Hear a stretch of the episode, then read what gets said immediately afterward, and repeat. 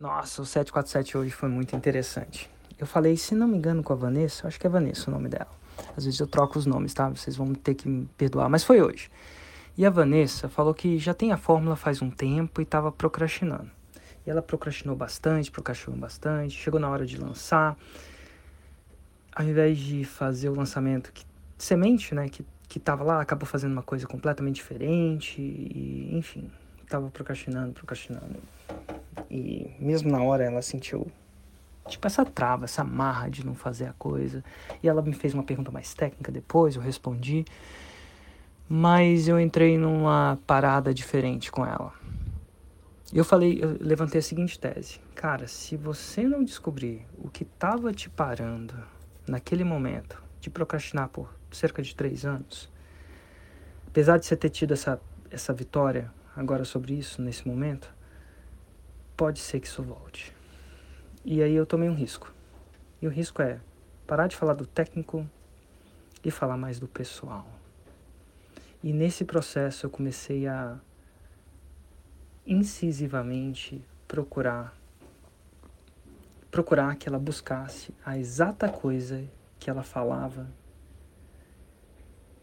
antes de desistir. É, e tem uma razão para isso. Eu vou explicar assim. Em 2005, mais ou menos, eu fiz um curso muito grande de desenvolvimento pessoal. Depois desse um curso, eu meio que fiz o currículo inteiro da, da companhia que fazia. O currículo inteiro é um exagero, fiz muitos deles. Em um desses cursos, e era muito louco assim para mim, foi a primeira vez que eu comecei a me desenvolver pessoalmente. Fazia um tempo atrás, estava morando fora do Brasil e comecei a me tomar um apaixonado por desenvolvimento pessoal. E naquele e era muito louco assim para mim, porque naquele curso eu descobri que eu tinha uma vida perfeita eu estava meio que entrando em depressão, no sentido disso, mas quando eu chegava lá e descobria que os problemas que as outras pessoas tinham, sei lá, um que o pai tinha violentado, outro que tinha, enfim, nossa, trocentos problemas. E eu descobri que eu tinha problema nenhum, sabe? Tipo, quando você. Perspectiva é uma coisa de louco, né? Quando a gente está no nosso mundo e não tem perspectiva, a gente acha que é a pior coisa que está acontecendo com a gente. A gente faz nossos problemas e sempre tem gente com um problema maior. Chegou ao nível de um cara que estava lá no, no curso ser um traficante de droga, né, lá em Londres na época. E ele estava lidando com uma coisa pessoal muito forte. E, e, de novo, eu vou contar essa história sem mencionar o nome, é claro. E, e ao mesmo tempo, vocês preciso que vocês entendam que é uma, uma memória que eu tenho daquilo que aconteceu há, sei lá, 10, 15 anos atrás. Então a história não vai estar tá perfeita e pode ser que eu erre um detalhe aqui e ali, mas era mais ou menos assim. Traficante de droga mesmo, assim. Pesado, vivia profissional, aqueles. Hum, profissa. E aí ele tinha mandado o irmão dele numa missão na Turquia. E o irmão nunca mais voltou. Acho que era irmão, tá? E ele assumiu que o irmão tinha sido assassinado. E ele estava lidando com aquilo naquele momento. Vai vendo que, a gente nunca sabe, né, quem tá fazendo essas paradas. E foi louco, porque no meio do curso ele ele vai lá e se entrega à polícia. Vai lá e se entrega à polícia. A polícia fala, ó, oh, cara, sou um cara XYZ5. E o mais louco disso tudo, dessa história é que ao se entregar na polícia, ele, ele fala, eu tô me entregando, meu nome é tal, sou fulano de tal e tal é, moro no dia tal, quero me entregar. E eu queria, mesmo assim, que vocês não me prendessem imediatamente, porque eu quero terminar o curso. Olha que louco. Então o cara vai lá, se entrega à polícia, depois volta, e a polícia fica. Assim, depois a gente sabe isso depois, né? Não foi exatamente assim, a polícia, pô, cara, que curso é esse, né? Pô, vai, vai facilitar a nossa vida e tal. Mas ele acaba se entregando à polícia, eventualmente termina o curso, volta para a polícia. É, a história se desenrola por muito tempo, mas eventualmente ele cumpre pena, né? Ele vai lá, vai, vai para prisão mesmo. E eventualmente depois, super arrependido nesse sentido, ele eu, no momento que eu estava lá ainda em Londres, e eu estava fazendo um curso e ele estava nessa sala, né, contando essa história, é, ele já tinha saído da prisão, né, no caso, então quando eu fiz o curso com ele, não foi no meu curso, sabe, não, ele estava contando essa história, estava fazendo uma outra parada com ele lá, curso de liderança e ele, naquele momento, já tinha cumprido a prisão e tinha um acordo com a polícia de, de tentar ajudar eles a, não sei se era desvendar o tráfico de droga, porque se ele tivesse fazendo isso, provavelmente ele já estava morto, né? É, não podia falar de, de ninguém, aquela coisa toda, porque senão, meu Deus. Mas ele estava, acho que, trabalhando com, acho que, se não me engano, se não me falha a memória, com as escolas lá, e evitando que pessoas entrassem nessa carreira de, de empreendedor traficante, porque os traficantes são empreendedores, né? Então, enfim, lidando com isso, então ele já estava totalmente limpo, no sentido de, é, já tinha, no sentido das autoridades mesmo. Mas olha só, eu tinha visto, então assim, mediante naquilo eu tinha visto tanta coisa, sabe? Tinha acesso a tanta história e de transformação de vida mesmo, assim, dos caras que transformam. Nesse caso é um caso mais extremo, mas tinha um outro cara lá que era padre, um cara mais padre da igreja protestante, que não é um padre padre, na igreja protestante a, é um pouco diferente, não sei se você sabe, na Inglaterra é meio protestante e tal, meio não, é protestante, enfim, não quero contar, mas assim, no mundo de tudo que eu tinha vivido, aquilo me deu muita perspectiva de vida. Primeiro, para saber que, por mais que o meu problema era grande, não era tão grande quanto poderia ser. Essa perspectiva foi me dando, sei lá, você tem uma vida fantástica, eu não sabia. Mesmo na época com os meus problemas, ainda trabalhando no banco, aquela coisa toda, não sei se eu trabalhava, né? mas enfim, lidando com meus problemas menores, porém grandes para mim, sem querer desmerecer os outros. Mas eu vi muita coisa. E um dia, num desses cursos, o líder lá que estava liderando a parada falou o seguinte: vocês querem saber o segredo da transformação? E porque eu estava num contexto onde eu tinha visto muita transformação,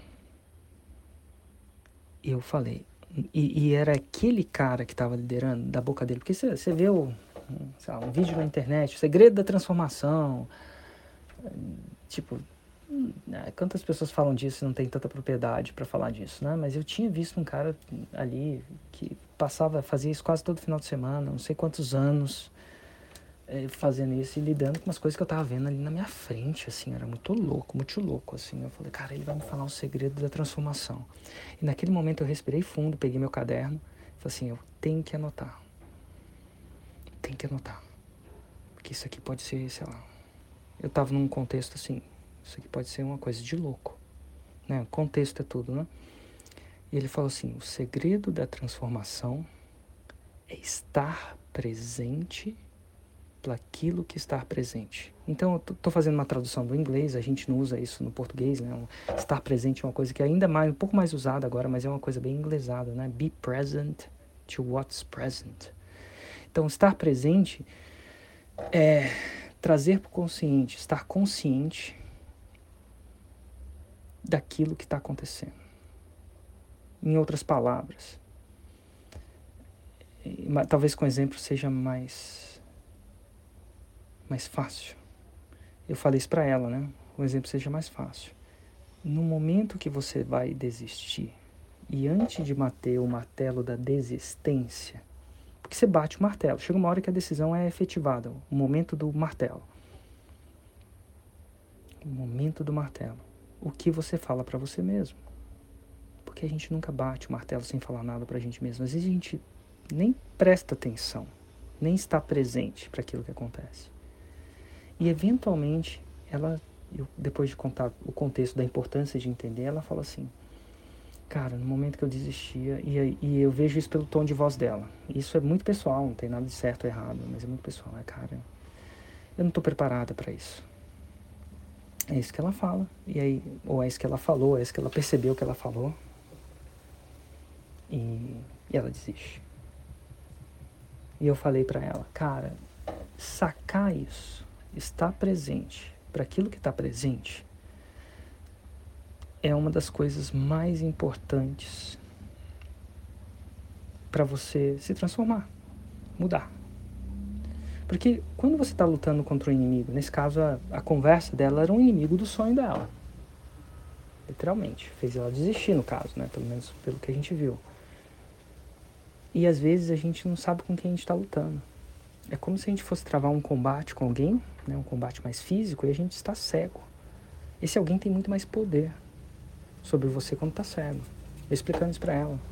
Então, quando você traz ao mundo presente, ao consciente, cara, eu falo isso da próxima vez que acontecer, e vai acontecer, acontece comigo o tempo inteiro, eu falei para ela. Você vai ter mais ferramentas para lutar contra aquilo. E ela falou assim, cara, faz todo sentido. Ela é cristã, acho que é evangélica, e ela falou assim, isso me lembra de uma frase, eu não lembrava o versículo, olhei na internet, João 8,32. Eu, eu não sou um cara muito religioso não, tá? Então, não estou fazendo isso de um ponto de vista de religião ou alguma coisa do tipo, nada de certo ou errado.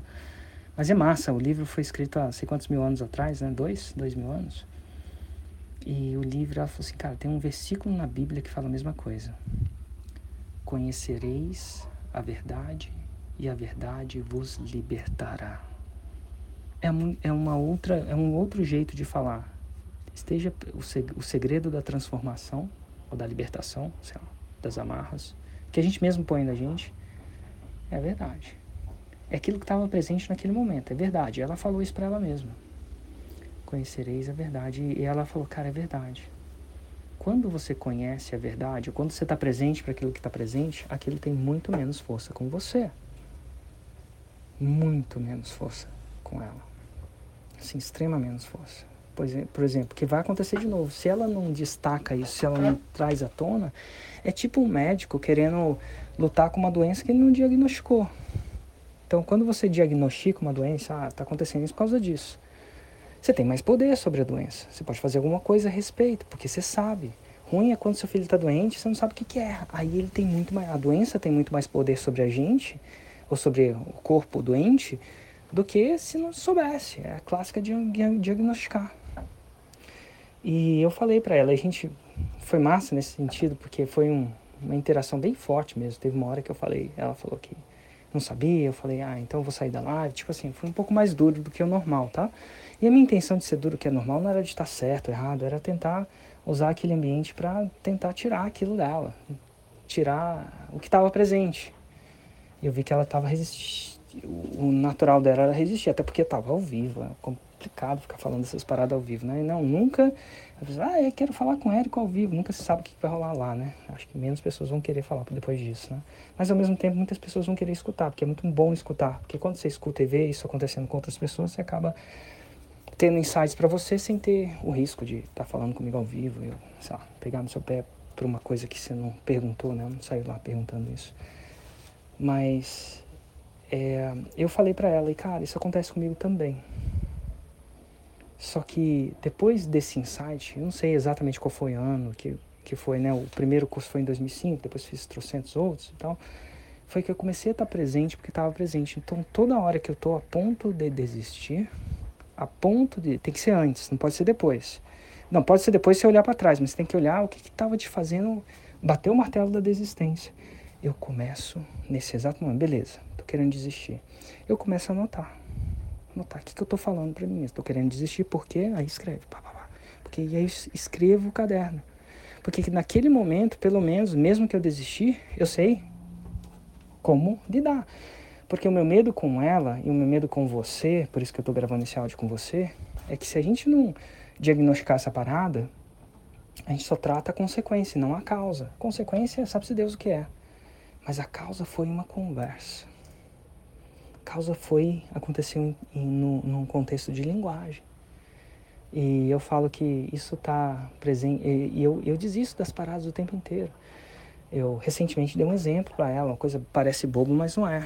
Eu estou aprendendo xadrez com meu filho e deixa eu até colocar a figura do xadrez postar aqui essa. Na hora que eu postei essa figura, eu precisei dar uma assistência para meu filho, por isso que demorou um pouquinho, mas vamos lá. Interessante, esse jogo eu estou jogando de brancas e eu estou sendo atacado duplamente por esse cavalo. E não, você não precisa conhecer mesmo muito xadrez não, mas o que está acontecendo aí? Esse cavalo fez um ataque duplo. Isso é, ele ataca do jeito que ele movimenta, se eu não fizer nada, né? Ou ele vai comer, vai matar a minha rainha, ou vai matar minha torre. Porque se eu salvar a rainha movimentando a rainha, eu perco a torre. Se eu movimentar a torre eu perco a rainha. E quando eu tava jogando esse jogo, isso ia ser o final do jogo para mim. tipo, a rainha vale muitos pontos. Né? Ela tem um peso muito grande. E a torre, depois da rainha, é a segunda peça que vale mais. Então eu ia perder ou a rainha ou a torre. E eu fiquei, primeiramente, quando eu tava jogando esse jogo, eu fiquei bravo comigo mesmo. Como é que eu deixei o cavalo chegar aí? Eu podia ter parado esse ataque antes. E foi uma distração. E naquela hora eu falei, seu idiota, seu isso. Meu Deus, comecei a jogar aquilo. Coisa, jogos, né, é, são pequenas reflexos da gente na nossa vida. Seu isso, seu aquilo. E quando eu vi isso acontecendo, ao invés de eu continuar jogando, continuar pensando numa saída, eu simplesmente não vi saída e desisti. Tem uma coisa que no xadrez que você chama resign, né? Quando você fala assim, desisto. Desisto é quando você fala, cara, não adianta a gente ficar jogando porque eu vou perder de qualquer jeito, porque você tem muito mais material, muito mais peça e tal. Eu só vou perder meu tempo aqui tentando sobreviver. Não tem porquê. Então acontece isso muito no xadrez, né? O resign. E eu desisti. Fiquei bravo comigo. Tava, e era um jogo de meia hora, né? Meia hora para cada um. Então vamos dizer que eu já estava aí jogando isso, esse jogo há uns 40 minutos, eu acho, né? Porque era meia hora para mim, meia hora para ele. E enfim, jogando esse jogo. E aí, depois de um tempo, é, nesse aplicativo que eu jogo, isso é muito massa desses aplicativos novos, nova tecnologia, né? Eu pensei, tem uma coisa que chama um computador analisa o jogo. Aí me veio na cabeça, cara, deixa eu analisar meu jogo. Será que não tinha saída mesmo, não? Deixa eu analisar o jogo. O que, que o computador? O computador, tipo, faria, né? Que ele vê 20, 30, 40, sei quantos movimentos à frente. Será que tinha saída? E aí eu fui lá no Game Analyzer, sei lá o que, Riser, e fui lá e analisar. Incrível. A saída estava na minha frente e eu não vi. Dá uma olhada. O que está do lado do cavalo? O rei. E eu poderia parar o ataque simplesmente movimentando o rei para o cavalo e comendo o cavalo, né? comendo essa peça. Coisa mais óbvia do mundo. Quem errou não fui eu. Foi ele de ter feito isso. Só que ele não viu isso, por isso que deve ter movimentado, e eu menos ainda. Cara, quando a gente acha que não tem resposta, olha como é que tá óbvio aí. Olha como é, como é que eu não vi o rei do lado do cavalo. Como é que eu fiquei cego? Eu fiquei cego a ponto de, sei lá, desistir de um jogo que eu já estava investido um tempo, achava que ia ganhar e aquela coisa toda desistir. E é muito louco, assim, quando a gente está nesse processo de, né, de desistir, a gente fica cego pro óbvio. Quando a gente fala, quando o que, que eu falei para mim naquela hora? Não tem mais jeito. Não tem mais jeito. Quando eu falei para mim, pro meu cérebro, até falei para nossa convidada, né? Ela falava muito bem, eu não sei. Não tem mais jeito. Quando eu falei pro, pro meu cérebro, para mim, pro Érico, né, para o meu subconsciente, consciente, não tem mais jeito, o meu consciente começou a acreditar que não tinha jeito e desistiu. Agora, se eu tivesse falado para mim alguma coisa, como é que eu saí? Eu tinha tempo no relógio, né? Que tipo, eu não precisava ter umas paradas que você não vê, porque não tem tempo para analisar. Eu tinha tempo para ver cada pecinha, analisar. Era um jogo calmo, não era um jogo de rápidas, né? Que a gente joga os caras ao toque, se tempo vai acabar e você faz erro porque você não tinha tempo. Eu estava com tempo no relógio, eu estava indo bem e não vi o óbvio. Não tem mais jeito. Cara, esse jogo me ensina tanta coisa, me deixa presente para tanta coisa, porque a gente é no tabuleiro que a gente acaba sendo na vida real.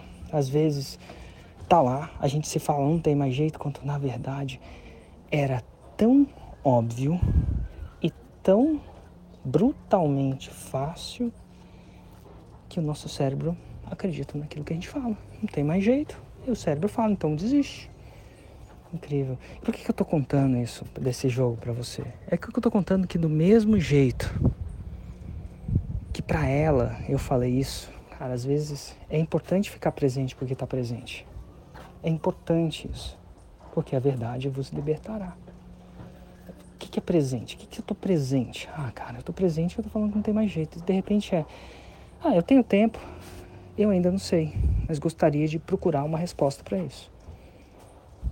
E aí eu começo a procurar resposta. Às vezes tem, às vezes não tem, é verdade, né? Tipo, nem todo jogo vai ter resposta, porque senão a gente ganhava todos, né? Mas eu desisti cedo demais. E na maioria das vezes nos nossos projetos, esse jogo, esse jogo está na tela de proteção do celular que eu olho na tela de proteção, ela significa muito para mim, porque eu olho para ela o tempo inteiro. Não sei o que se coloca na sua tela de proteção, né? Às vezes eu coloco mensagens que eu queria internalizar. Em vez de internalizar, sempre tem um jeito.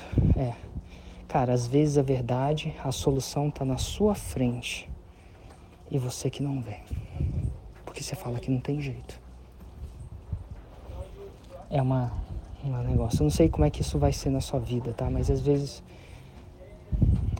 essa imagem carrega para mim um, uma coisa importante assim. Tem sempre um jeito. Ou toma cuidado para não falar tem, não tem jeito, porque se você falar que não tem jeito, seu cérebro vai acreditar e mesmo com uma solução óbvia, simples, você vai estar cego para ela.